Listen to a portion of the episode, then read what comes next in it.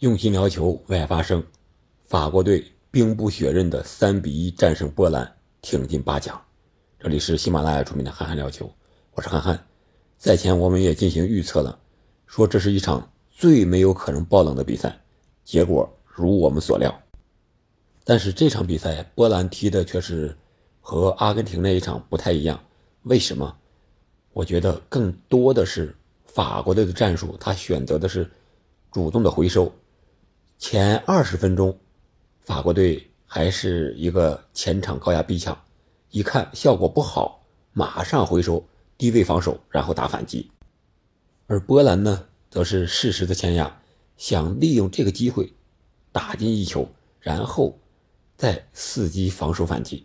结果波兰还是没有抓住门前仅有的几次机会吧，反倒是法国队反击。这个战术起到了非常好的效果。第四十三分钟的时候，吉鲁接姆巴佩传球首开纪录，这是他国家队的第五十二粒进球，正式超越亨利，独享法国队国家射手榜的第一名。然后就是姆巴佩的表演时间了。虽然他个人突破在和卡什的争斗之中，有几次都是被卡什给断了球了。但是卡什也是消耗的不行。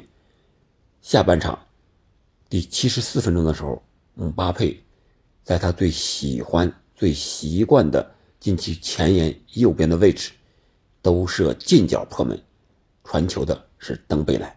这个球感觉姆巴佩射门的时候，这个状态非常好，信心很足，角度也是闪得非常开。令人意想不到的是。别人都以为他推远角，结果打了一个近角。守门员什钦斯尼呀，也是没有任何的办法。然后就是第九十分钟的时候，几乎是在同样位置，只不过是靠前了有个三五米的距离吧。禁区之内还是这个角度。这次姆巴佩选择的是推射的远角。什钦斯尼虽然是奋力扑救，用单掌碰了一下皮球，但是依然未能阻挡皮球入网。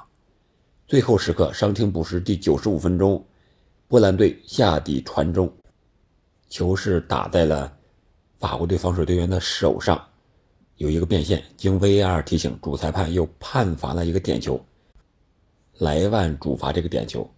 第一次主罚的时候，门将洛里一个是提前出击，脚已经离开了门线；再一个就是法国队有队员。提前进入禁区，虽然莱万罚丢了这个点球，但是主裁判让重罚。第二次主罚，莱万改变了踢球的方向，洛里猜错了方向，莱万也是凭借这个点球超越贝利，成为国家队历史射手榜的第三人，七十八球，仅仅比。C 罗和梅西要少，这样的话，一场比赛创造了 N 个记录。值得一提的是，赛前呀，法国总统马克龙曾经预测法国会三比一战胜波兰，而莱万会进球。我想这个是主裁呀，还是法国呀，还是波兰呀，都挺给这个总统的面子的。整场比赛，我觉得法国队赢还是赢在他战术的调整。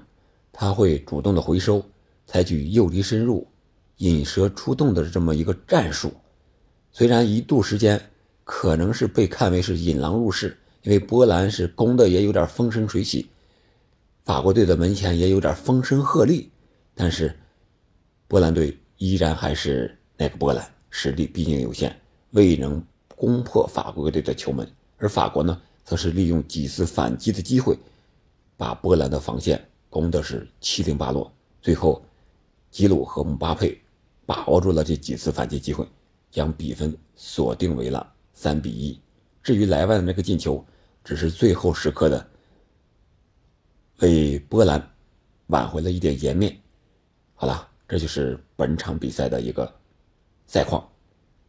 我们期待着法国和另一支英格兰与塞内加尔的胜者进行四分之一决赛。感谢您的收听，我们下期再见。